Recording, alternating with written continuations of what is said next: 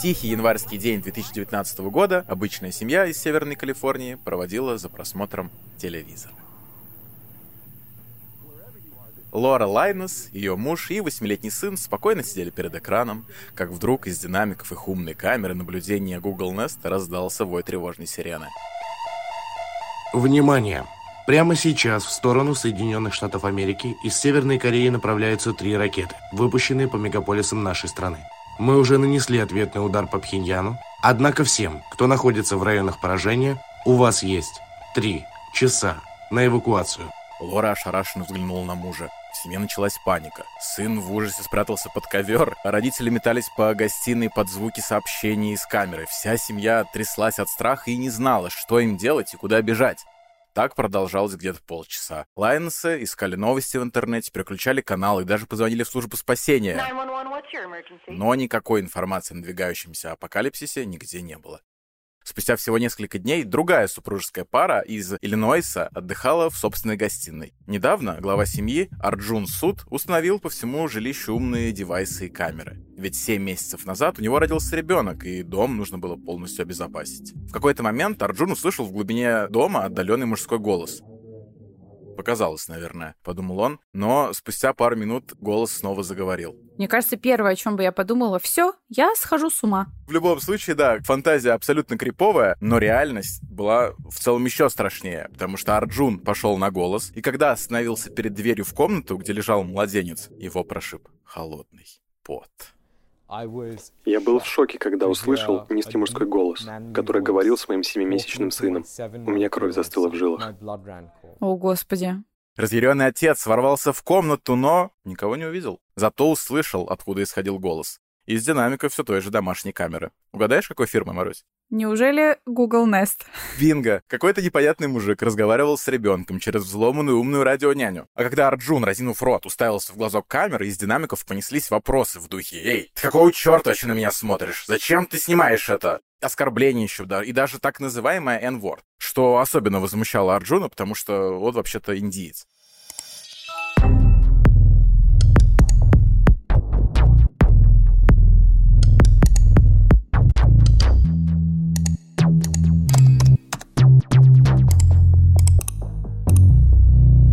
Всем привет! Вы слушаете подкаст студии Богема «Накликали беду» о том, как люди совершают преступления, не выходя из своих комнат. Компьютерные технологии позволяют им похищать интимные фото звезд, вымогать деньги, подрывать экономики стран и держать в ужасе владельцев умных колонок. Меня зовут Илья Рябов, я сценарист, креатор и ведущий этого подкаста. А меня зовут Маруся Черничкина. Я true crime блогер и ведущая этого подкаста. Каждую неделю мы с Ильей рассказываем вам истории о самых громких киберпреступлениях компьютерной эры. А чтобы разобраться разобраться в том, как работает эксплойт, что такое сетевые черви и как простым пользователям защитить свои данные и устройства от атак, мы зададим вопросы экспертам по кибербезопасности. В этом выпуске вас ждут сразу несколько историй. Это и как кофеварка начала вымогать деньги, и как полтергейст навел панику на семью из Висконсина, а также как русская хакерша получила власть над всеми голодными котиками в этом мире.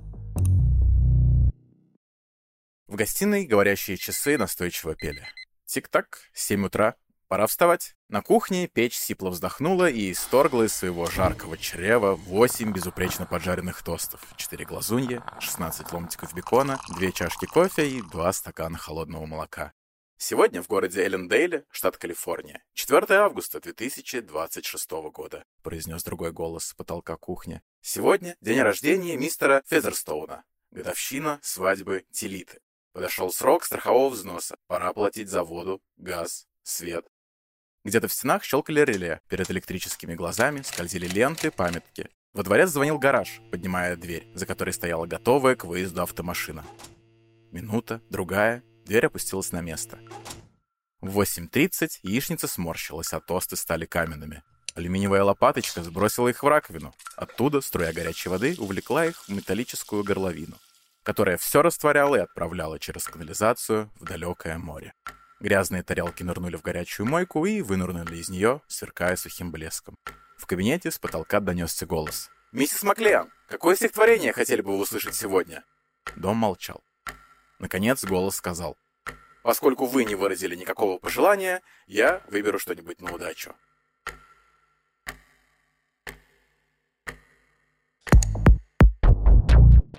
Марусь, ты любишь научную фантастику? Я сейчас, наверное, покажусь прям очень сильно неграмотной. Фантастика и фэнтези — это разные вещи, правильно я понимаю? Да, да. И вот Гарри Поттер — это не фантастика, это фэнтези, да? Больше фэнтези. Вот, значит, я больше по фэнтези.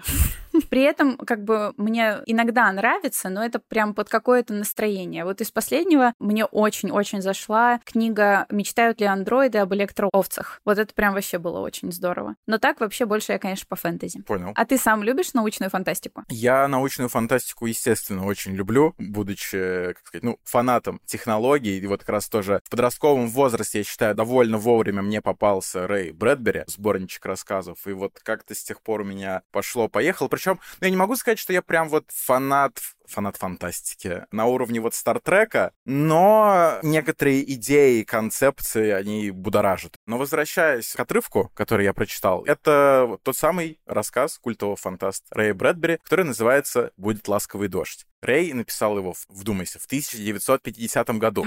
И как и многие, в общем-то, вещи, которые у нас есть сейчас, в нем он предсказал появление умных домов. Обалдеть. Тут тебе и кофеварка, и голосовой помощник, и климат-контроль. При этом рассказ часто, как и многие, на самом деле, у Брэдбери, довольно грустный и такой трагичный. То есть это вот, по сути, рассказы Рэя Брэдбери — это такие прото-версии «Черного зеркала». Но в отличие от научной фантастики, в реальности все светлее с умными домами у нас складывается. Однако даже в этой реальности умные дома, бывают, сходят с ума, и когда хозяева живы и здоровы. Представь, вечером ты у себя в гостиной, сидишь себе, почитываешь книжечку. Рэя Брэдбери, например, того же. На ковре перед тобой играют детишки, собака дрыхнет у камина. И вдруг ты чувствуешь, что стал как-то жарковат. Снимаешь носки. Ну, все-таки камин, мало ли. Через пару минут у тебя начинают э, гореть щеки, а дышать становится конкретно так тяжелее. Ты подходишь к термостату, ты точно помнишь, что выставляла комфортную температуру, и она должна поддерживаться. В этом, собственно, суть термостата. Но сейчас он показывает 35 градусов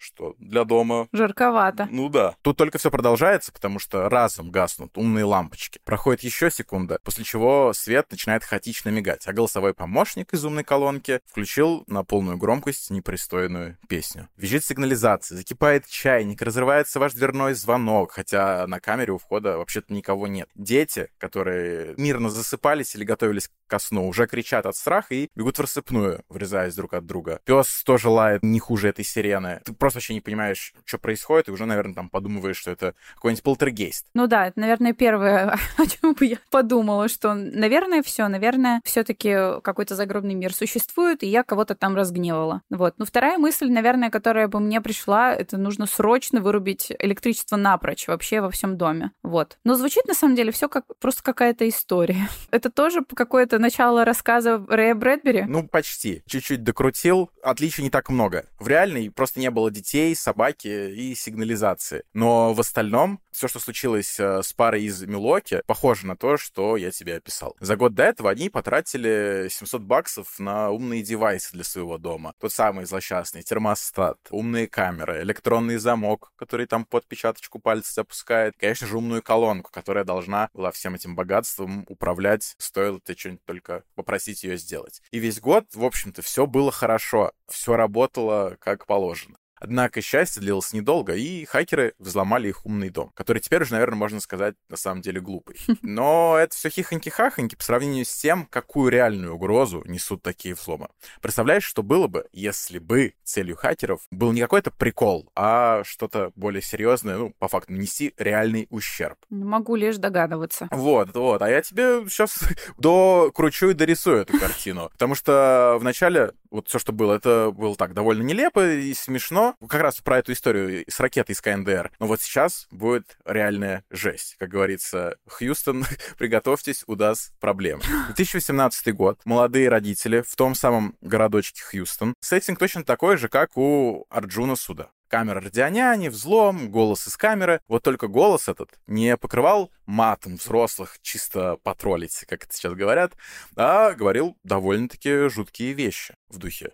«Я в комнате твоего малыша, и я собираюсь его похитить». Ой-ой-ой-ой-ой. Также мать семейства, Эллен, утверждала, что слышала еще большие какие-то пошлости, непристойности, которые, ну, у меня нет столько мыла, э, чтобы после подкаста отмыть себе рот, поэтому произносить мы такого, конечно же, не будем. Поэтому давай разбираться, что не так или Так, с какой стороны посмотреть, со смарт-устройствами. Давай для начала разберемся, из чего вообще состоит умный дом и какие у него принципы работы. А здесь все тоже, скажем так, целый зоопарк из э, протоколов, способов связи и взаимосвязи этих устройств. Но чтобы не запутаться, нам поможет эксперт, у которого мы попросили, как всегда, комментарии, потому что без этого и еще пол-литра в придачу во всех тонкостях искусства сборки умных домов разобраться будет сложно даже если вы не пьющий человек. Поэтому разбираться поможет Евгений Кокарев, эксперт по информационной безопасности компании ВК цифровизировать при желании можно все, но нужно ли это? Из такого жизненно удобного я бы назвал те же самые датчики движения, включение-выключение света, то есть ночная подсветка, когда ночью нужно дойти попить водички, и чтобы свет не бил в глаза, включалась образно какая-нибудь светодиодная лента. Также можно заморочиться над тем, чтобы по приезде домой при подключении, к примеру, телефона к Wi-Fi, вот мы подходим подходим к двери, роутер отстукивался на хаб умного дома и говорил, хм, это устройство, это значит он, а давай-ка мы откроем умный замок, раз он подошел. И если стоит привод на двери, а мы идем с пакетами, нам неудобно, то дверь еще может и сама открыться. Плюс те же самые розетки, автопроверка утюга при покидании дома, там какие-то определенные розетки сами будут выключаться, если никого нет дома, либо при постановке, там, к примеру, дома на режим охраны. Увлажнители воздуха, к примеру, вот сейчас отопительный сезон начался, следовательно, воздух в квартире пересушен, датчик, который мониторит мониторит влажность и температуру воздуха, включает э, увлажнитель, дефис мойку воздуха для повышения влажности до нормальной. Ну, следовательно, на окна есть приводы специальные, которые открывают, перезакрывают окно в режим проветривания. Можно поставить датчик мониторинга СО2, когда сидишь, работаешь и начинает клонить в сон и усталость. Чаще всего это недостаток кислорода. Можно автоматом открывать окно. Все зависит от человека, чему ему хочется. Фантазии в большинстве своем безграничны. Система, ну, у нее существует несколько вариантов. Мы можем взять э, один девайс, и он э, представляет из себя как единоличный или такое устройство, которое несет все в себе. Он же и контроллер, он же и выполняет какой-то функционал. Ну вот как раз как пример контроллера-выключателя, он же и сервер как бы для тебя. А есть девайсы попроще, от которых требуется автономность, следовательно, некий функционал их проще вынести наружу, чтобы было ограниченное энергопотребление. У него, ему не нужны производительные какие-то вычисления внутри него. И, к примеру, ну, тот же самый датчик движения. И датчик движения уже коннектится к какому-нибудь хабику. Существует несколько реализаций протоколов, которые есть внутри. Самые основные, ну, даже не протоколов, а радиочастот, назовем их так. Это Wi-Fi, Bluetooth, Zigbee и Z-Wave. Bluetooth сейчас набирает обороты, потому что появился BLE, это Bluetooth Low Energy, но он э, очень сильно ограничен радиусом действия. Wi-Fi сам по себе не совсем подходит э, для этого понимания из-за своей архитектуры, потому что нам хочется много девайсов, один хаб, и на большом расстоянии возьмем какой-нибудь, ну, большой коттедж, к примеру, и расставлять хабы по всему дому, чтобы они достукивались до каждого девайса, неудобно. Поэтому на помощь приходит Zigbee и Z-Wave.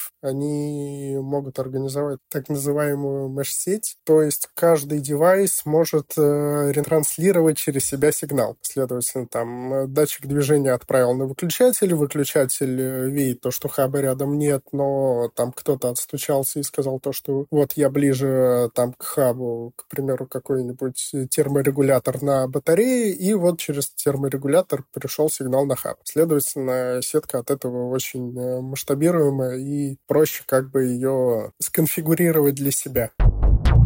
Нет, ты правда не пользуешься никакими умными девайсами, Марусь? Я сейчас нахожусь в состоянии перманентного переезда, поэтому у меня не так много, в принципе, места в чемоданах. Но я, например, скучаю по своей колонке Алисе. Вот. Хотел сказать Маруся. Маруся, наверное. Да-да-да-да-да. Помехи какие-то, да. А у тебя? У меня нет своей жилплощади, поэтому я там время от времени переезжаю, и это, безусловно, накладывает некоторые ограничения на то, какой вот у меня умный слэш тупо дом, вот. Но, да, гаджетов у меня побольше, потому что, ну, как будто я люблю, я адепт, энтузиаст, евангелист вот всей этой истории. Ну, это также там колонки умные, чтобы вот всем управлять. Э, мне нравится, то есть у меня есть свет умный, очиститель у меня есть, робот-пылесос. То есть это вот робот-пылесос в целом уже, наверное, стал такой вещью, которая, ну, то есть без нее уже сложно представить там современный быт и все дела. Для меня экстравагантно, наверное, это уже что-то из разряда карниза умного. Блин, офигеть, я про это вообще даже не знала. О, а это все есть, это в целом, ну, сейчас уже все достаточно демократизировалось в плане стоимости. Плюс еще и, ну, вот говорю, это как бы относительно легко монтируется. То есть вот если раньше умный дом начинался там, что, ну, что хороший умный дом тебе нужно было планировать на этапе ремонта, чтобы там провести как раз-таки вот все релешечки, проводочки красиво, то сейчас, ну, такой условно базовый тупо дом, который вот там Алиса сделай то, сделай все, его довольно легко упаковать вместе с собой. Вот, так что гаджетов у меня достаточно, но вот таких историй хардкорных не было. У меня максимум, что было один раз ночью, кто-то подключился к моему саундбару по Bluetooth.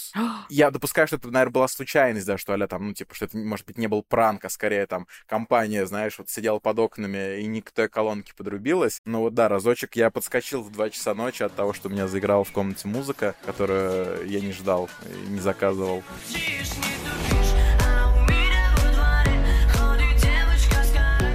Вот. Ладно, мы, мы немножко отошли от нашей темы, поэтому вот будем возвращаться собственно, умный дом, интернет вещей, это совокупность девайсов. И, собственно, основная их часть, они работают по протоколу Wi-Fi. То есть по тому самому, вот э, по тому же, по которому беспроводной интернет передается всем. Об уязвимости этих протоколов эксперты трубят чуть ли не с самого начала волны популярности. И, естественно, все об этом начали чуть серьезнее говорить и обсуждать это, когда появились крупные какие-то взломы. Собственно, как тебе вот такая история? Недавно произошла, в 2020 году. Мужчина по имени Мартин Хрон купил умную кофеварку какой-то момент он подключил к смартфону через Wi-Fi, кофе все варило, все вроде неплохо было, но когда он подошел к устройству, нажал кнопочку, услышал какой-то нехарактерный писк. Машина начала выплевывать струи кипятка и пара. На экранчике начали мелькать эмодзи улыбающегося чертика, такой типа «Тебя хакнули». Божечки. И текст «Хочешь свою машинку назад? Вот тебе ссылочка там, битли. Ну, в общем, пройди по инструкции. И как думаешь, куда? Ну, на какую-нибудь типа страничку оплаты, не знаю. Наверное, это же как шантаж. Да, да, да. Хочешь кофеварку, заплати за нее еще разок, но уже в биткоинах, получается. При этом у этой истории есть второе дно. То есть все не ограничено ограничивалась выкупом за кофе утренний. Дело в том, что эта кибератака была именно то, чего и хотел Мартин Хрон. Ведь он работал специалистом по кибербезопасности в довольно известной компании Avast. Может быть, даже помнишь такую по антивирусам. Mm.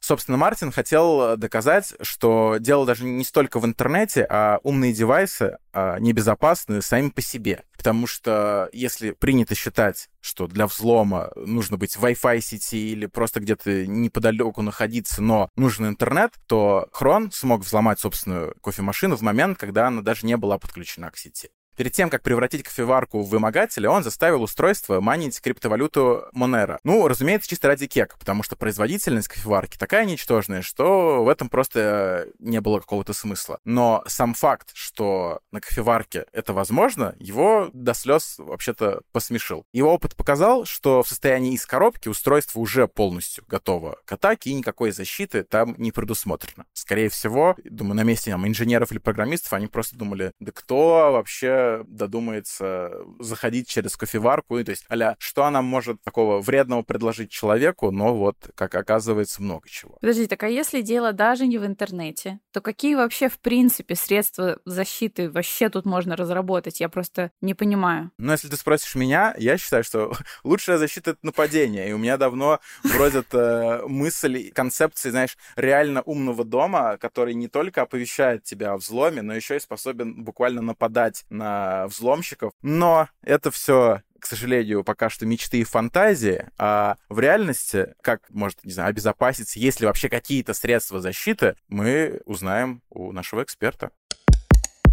Ну, как минимум, я сам пользуюсь всякими девайсиками, поэтому я считаю, что они делают жизнь лучше, значительно проще и добавляют частенько больше контроля, но не стоит забывать и стоит несколько пристальнее относиться к тому, чем мы пользуемся в повседневной жизни. Но это обычная там гигиена, назовем ее так, как не ставить там программы с первой ссылки из браузера, если мы хотим что-то скачать. Вот и тут тоже по-хорошему немножко больше потратить времени на это, последить и сделать так, чтобы это не принесло проблем в будущем. Вот. Но все равно большинство производителей последнее время пытаются завязать все на себя. И как раз вот облачные API и все остальное сейчас прогрессирует. Никто не хочет отдавать э, тебе девайс в полное пользование, так сказать без доступа к интернету не буду работать. И вот эти вот стабильные сливы, роботы-пылесосы, они же, которые с камерами просто фотографируют и отправляют как бы для анализа, улучшения там каких-то моделей своих внутри по определению предметов, там шнурков на полу. А в конечном-то итоге разбирают эти все фотки люди, следовательно, это может куда-то всплыть. Ну, первое, что надо, это правильное проектирование самой системы, плюс,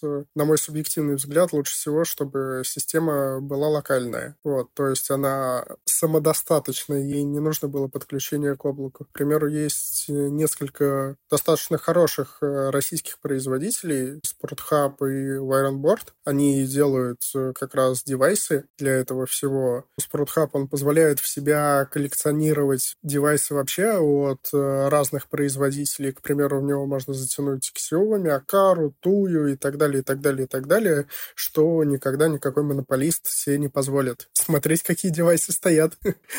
Первое и основное — это микросегментация сети. Ну, у каждого есть роутер, вот, с Wi-Fi и со всем остальным. Попытаться погуглить инструкции в интернете масса, можно выделить вот эти все девайсы в отдельную сеть и не давать им доступ к домашней сети. Это первое. Ну, хотя бы не будет риска то, что проломит там ноутбук и всякое остальное. И утащит какие-то банковские данные там по делу сертификат попытка, так сказать, микросегментации сети, чтобы девайсы не были доступны из других участков, и попытка сделать так, чтобы это все работало локально и не ходило в облако.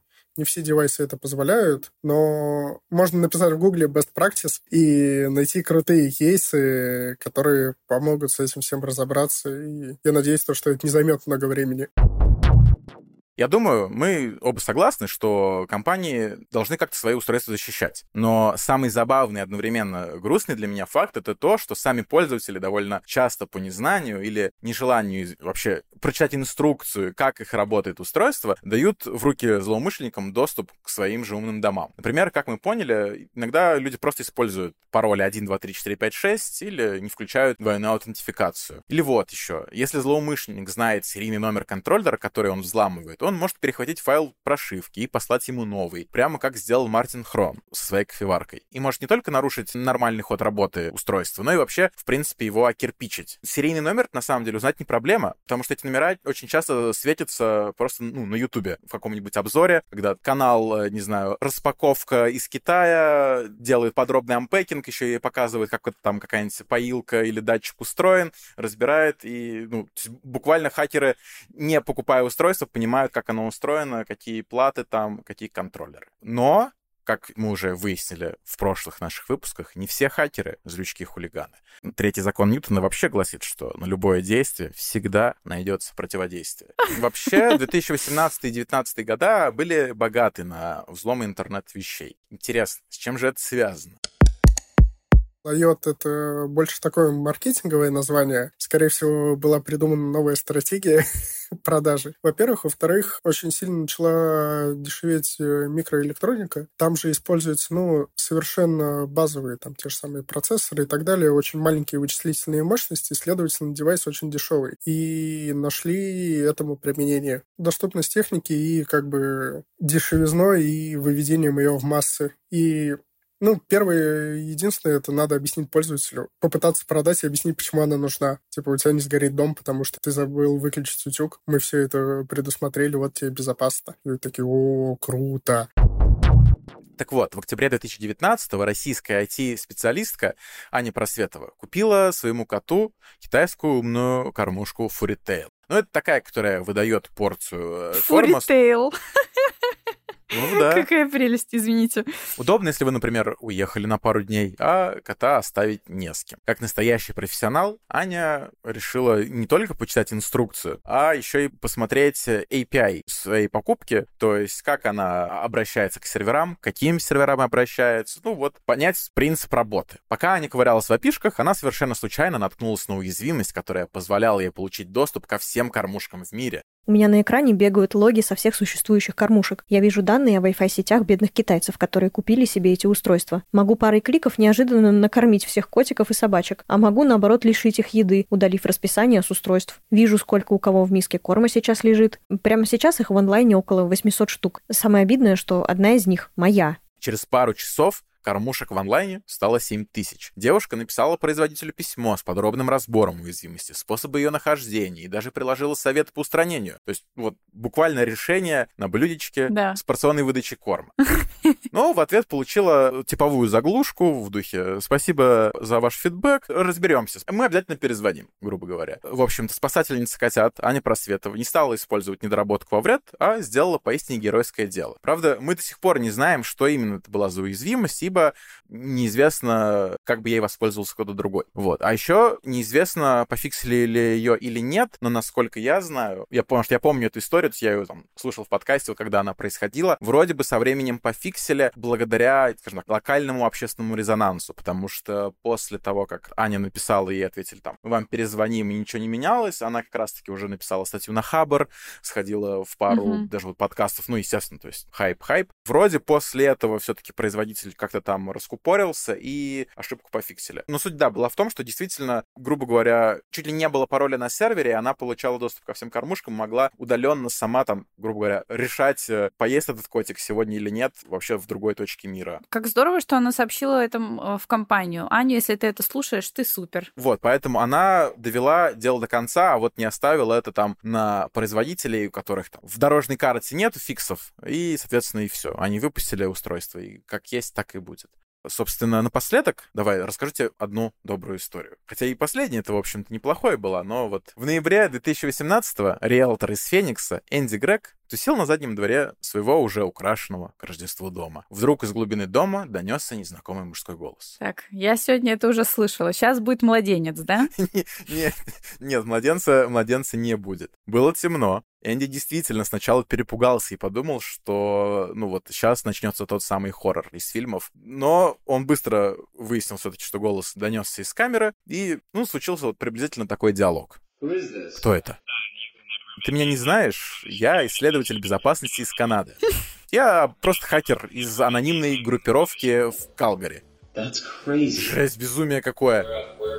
Мы белые хакеры, и у нас нет никаких преступных намерений. Я просто хочу тебя предупредить, что никто из темных хакеров не воспользовался этой уязвимостью и не получил доступ к твоему дому. Ты знаешь, в скобочках, кроме меня. All right. Well, then, yeah, I appreciate it. Where, uh, like, are you able to see where I live and everything? сам диалог, да, представляется каким-то вот супер милым, как буквально, знаешь, какой-нибудь к тебе рыцарь на белом коне в белых доспехах въехал и просто странник, смотрю, чтобы все было хорошо, ступай с миром. Да. Вот что-то такое. Все хорошо у тебя, ну все супер. Да. Но как бы он предупредил его, что вот было бы желание и злые умыслы, то все могло закончиться плохо, поэтому вот предприми меры, и я пойду. А, собственно, посоветовал ему, что двухфакторная аутентификация, это, собственно, и нашим слушателям ответ, что от, не знаю, процентов 80 взломов не от всех, это тоже важно, спасает простая советская двухфакторная аутентификация. Собственно, Энди так и сделал, двухфакторку включил, логин, пароль поменял, No, honestly, I appreciate you doing it, to be honest with you, so... A little bit of a wake-up call for sure. и все. И, собственно, мужчины, ну, руки не пожали друг другу, разве что, может, виртуально, и распрощались.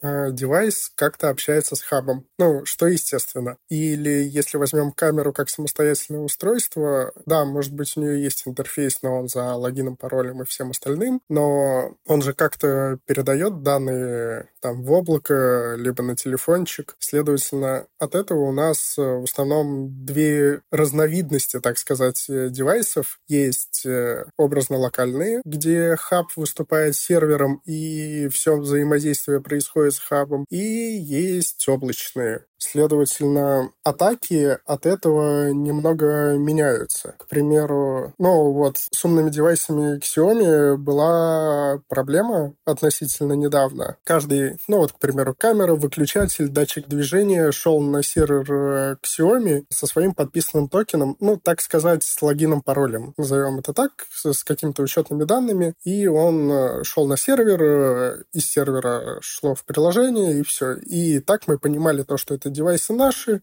мы к ним можем ходить, сервер понимал, что нам можно дать до этого доступ, но проблема была в том, что токен был у всех девайсов один и тот же, следовательно, завладев одним, можно было загробастать под себя все девайсы дома. Ну, вон кейс в Китае взломали пояса верности, и заблокировали их все. Благо, вскрывался он обычной отверткой без э, причинения ущерба, но было страшно.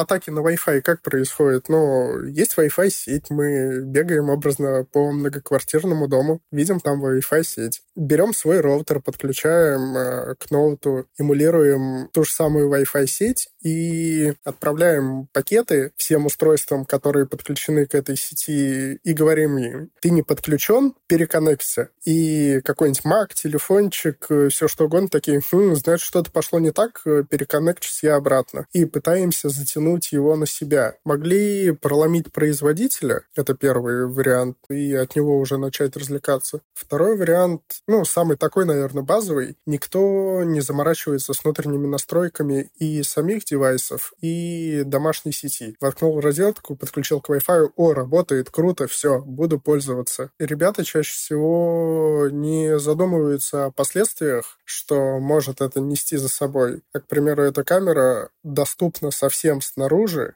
и есть такой поисковик э, уязвимостей, он сканит весь интернет, называется Shodan. Вот. В него прям можно зайти, вбить адрес, э, посмотреть, что там, и, к примеру, увидеть то, что там возьмем, к примеру, отфильтруем IP-адреса по России, где в России доступна такая-то умная камера такой-то модели. Нашел эксплуатацию этой уязвимости, ну, код просто где-нибудь лежит на гитхабе, скачал его и такой, о, я нашел в Шодане камеру, а попробую туда стукнуться. Стукнулся и пробил, потому что ее вообще никто не обновляет. Все атаки на IOT в большинстве своем это расширение скопа, ну, так сказать, дополнительная возможность проникнуть в сеть. Никто не заморачивается с сегментацией или микросегментацией сети, то есть, вот как я сказал, камеры в один сегмент, там сигнализацию во второй, домашний ноутбук в третий. Ну, очень мало кто с этим заморачивается, и, следовательно, получив образный доступ к какой-нибудь камере, хабу и к чему-то, самое святое — это добраться до ноутбука и до телефончика. Ну, следовательно, там уже и банковские приложения, и трафик почитать, или добраться до роутера, потому что Следовательно, как только попадаешь на роутер, сеть э, домашняя становится плоской и доступна вся и полностью.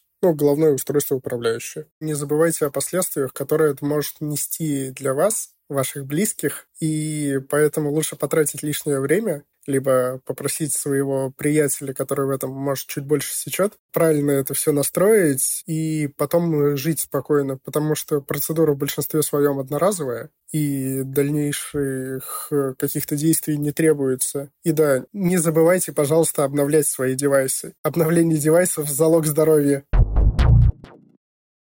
Ну что, Марусь, купишь себе теперь термостат и камеру? Ну вот я даже не знаю.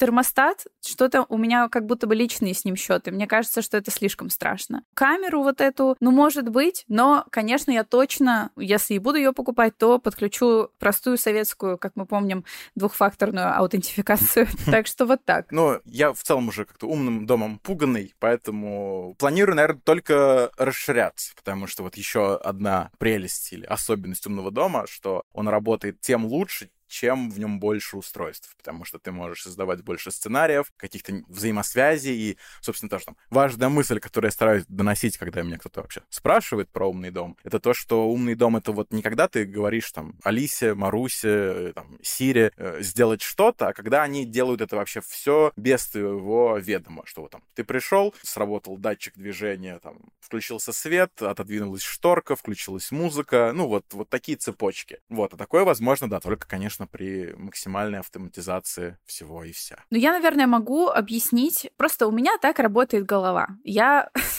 все время предполагаю самый худший сценарий развития событий. И ладно, этот термостат, да, окей мы его берем за скобки. Но, в принципе, это же, ну, буквально, ну, устройство для слежки. Вот если там не будет какой-нибудь доброй Ани, которая найдет какое-то несовершенство в каком-нибудь устройстве и сообщит об этом производителю, а если там будет какой-нибудь, ну, реальный злоумышленник, да, который решит воспользоваться этим несовершенством для чего-то. То есть это может быть, я не знаю, какие-нибудь пожары, это может грозить какими-то прям смертями, да, это может быть какая-нибудь, не знаю, утечка персональных данных, опять же, да, мы уже разговаривали про слив фотографий. Тут вообще, получается, домашние видео могут быть. Ну, это же реально, тут простор для какого-нибудь человека с плохими намерениями огромный. То есть все, что ты говоришь, это абсолютно истина, ну, для меня, я с этим согласен, по крайней мере. Но я просто считаю, что ни одна из этих проблем потенциальных или уже текущих прогресс не остановить. И отказываться от э, там, его преимуществ и возможностей, которые дают там, технологии интернет вещей, умного дома. Я точно не готов. Я думаю, что человечество глобально тоже не готово. Просто все, что мы можем сделать, это подходить к применению и к использованию этих технологий у себя дома вдумчиво. Если вы там, хотите умный дом, то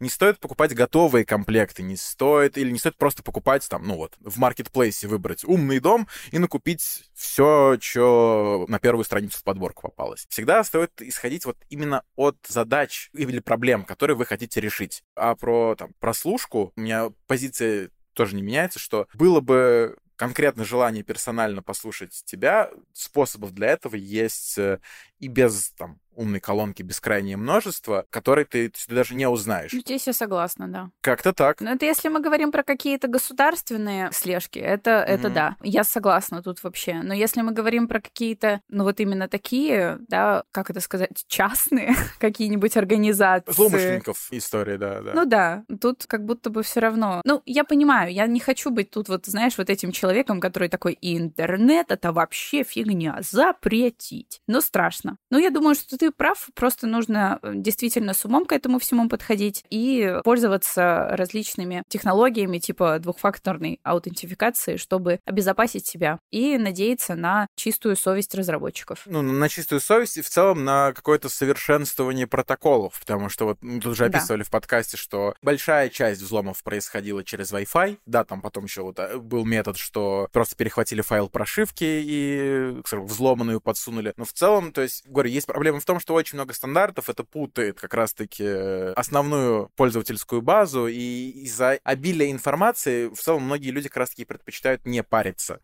То есть, если бы, мне кажется, мы пришли со временем к одному какому-то стандарту умного дома, проще будет протоколы безопасности также стандартизировать и объяснить, как это все работает.